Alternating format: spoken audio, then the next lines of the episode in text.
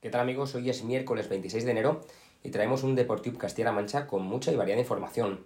Empezando por fútbol, primera federación, donde el Talavera ha dado una alta y una baja. La alta se trata de Dani Andy, que viene a reforzar el centro del campo del equipo, mientras que la baja es de Borja Díaz. En balomano tenemos noticias importantes de Guadalajara y es que un brote de COVID ha posibilitado que el club de balomano Guadalajara pida la suspensión del partido de este fin de semana ante el Cisne. También, hablando de aplazados, se aplaza en voleibol el Kill Menorca, ya que el conjunto balear ha detectado también un brote en su plantilla que impide que puedan jugar este sábado en Socollamos. En balonmano nos centramos en Anarcos y es que este miércoles tiene liga. Es la octava jornada, el partido aplazado, y se disputa frente al Ibiza. En fútbol femenino tenemos que hablar de los dos fichajes que la Solana ha realizado Liga Retro y Verdrola. En primer lugar, hablamos de una delantera chipriota llamada Cristia Cupi.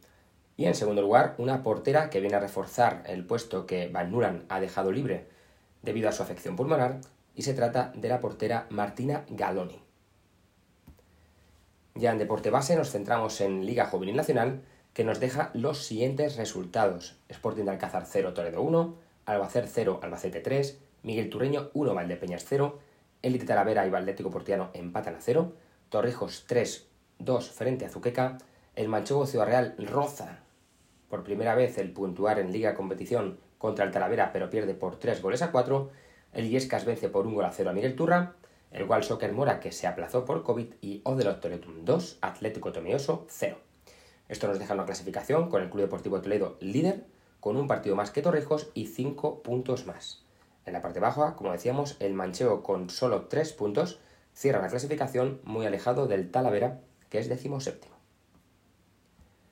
Y por último pasamos a baloncesto, Liga Comunitaria, el grupo único, en el que se dieron los siguientes resultados. Mora 65, Cuenca 74, Polígono Toledo 73, Talavera 71, Club Baloncesto Ciudad Autocares Rodríguez de Aimiel 68, Vázquez Cervantes 58, La Solana 89, EVA 62, UCA 54 y por último Tobarra 83, Grupo 76, Alcázar 57.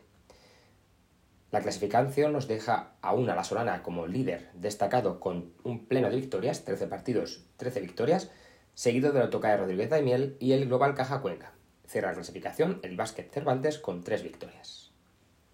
Y hasta aquí el Deportivo Castilla-La Mancha de hoy. Nos vemos mañana con toda la información de nuestros clubes y deportistas. Y les recordamos que los hispanos, el club, la Selección Nacional de Balonmano Española, ha pasado a semifinales gracias a su victoria frente a Polonia. Hasta mañana.